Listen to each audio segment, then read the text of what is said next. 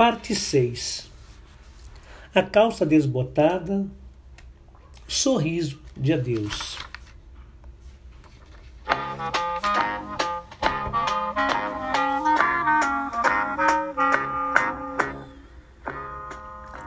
Cinquenta e um. Quando eu estiver com sessenta e quatro. When I am sixteen four. 6 e 21 de 12 de 1966. Indicação de Eric Brasil. Dia 8 de dezembro de 1966. O verão prometia. Inglaterra, campeã mundial de futebol, iniciando o período de férias e final de ano término do ensino primário e no ano seguinte a preparação para ingresso no curso ginasial. Mais um ano de intermediário, como um rito de passagem entre o ensino primário e o ginasial, etapa de ensino chamada de quinta, quinto ano. Curso de datilografia, criar poesias, histórias na máquina de escrever portátil do cunhado, mas, mesmo com o passar dos meses e com as novidades do difícil ano, sem conseguir esquecer-se da fotografia perdida, e muito menos do amor perdido, nunca mais soube notícias dela. E o pensamento volta e meio retorna ao momento que ela foi vista pela primeira vez, e quando também recebeu aquela pequena imagem em preto e branco com a imagem dela estampada. O tempo é engraçado. Quando passa, nos remete a voltar atrás, através das lembranças. E quando ainda não passou, nos conduz à frente, sem saber se o que virá será exatamente como se imaginou. Imaginou-se num futuro 50 anos à frente, que seria o ano de 2016. O tempo companheiro conduz à frente todas as possibilidades e impossibilidades que poderiam surgir se apresentaram em forma de indagações.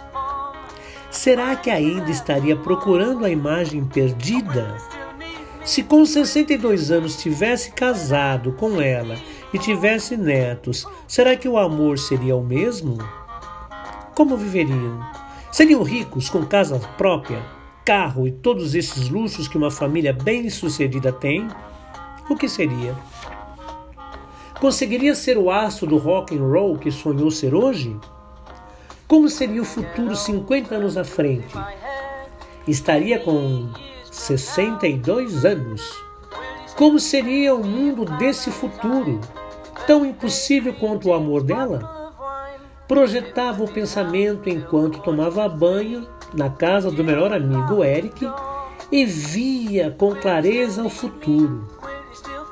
Aparelhos que mais pareciam caixinha de fósforo e que serviam para ver, falar, assistir filmes e fotografar. Se tivesse um desses em 1966, não lamentaria a perda da fotografia em papel. Aquela caixinha que chamou de iPhone também é um, um telefone, cujo nome é celular. Para que se possa entender, esse aparelho que se vislumbra no futuro parecia com o intercomunicador do Capitão Kirk da série de TV Jornada nas Estrelas. Em Star Trek, Kirk, Spock, Uhura, McCoy, Sulu, Chekhov e companhia viajam em direção ao passado na impressionante nave USS Enterprise na nave da imaginação, rumo em direção ao futuro e vê todas as maravilhas que se apresentam na ficção da série nas mãos. Um computador que fala, um aparelho que se comunica com qualquer um a qualquer distância e toda uma gama de apetrechos tecnológicos do século XXI.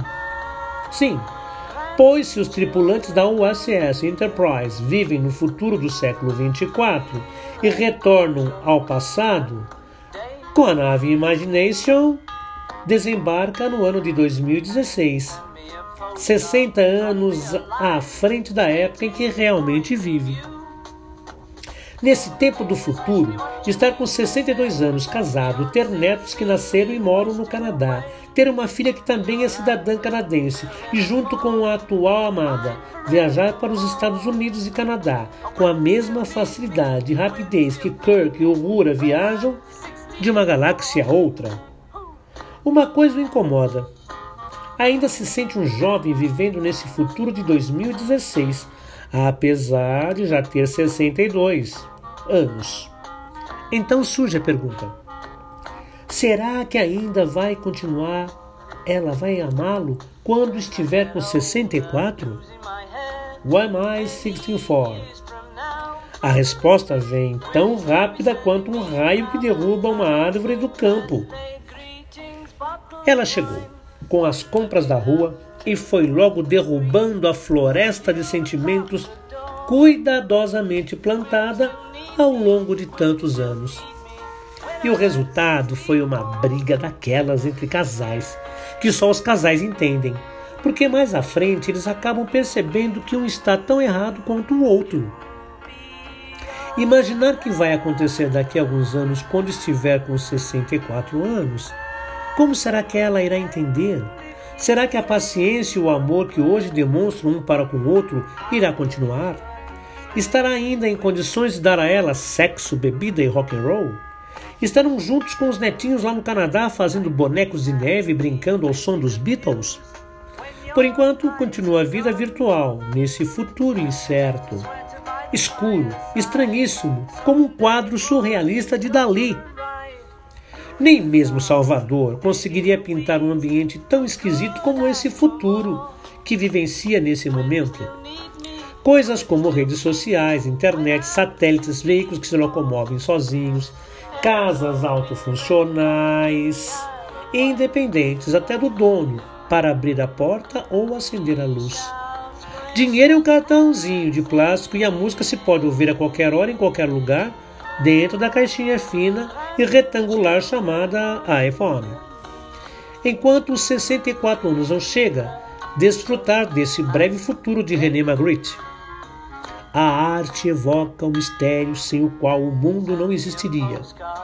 Esse seu mundo é infestado de mistérios e arte, e assim, esse mundo do passado e do futuro se faz presente.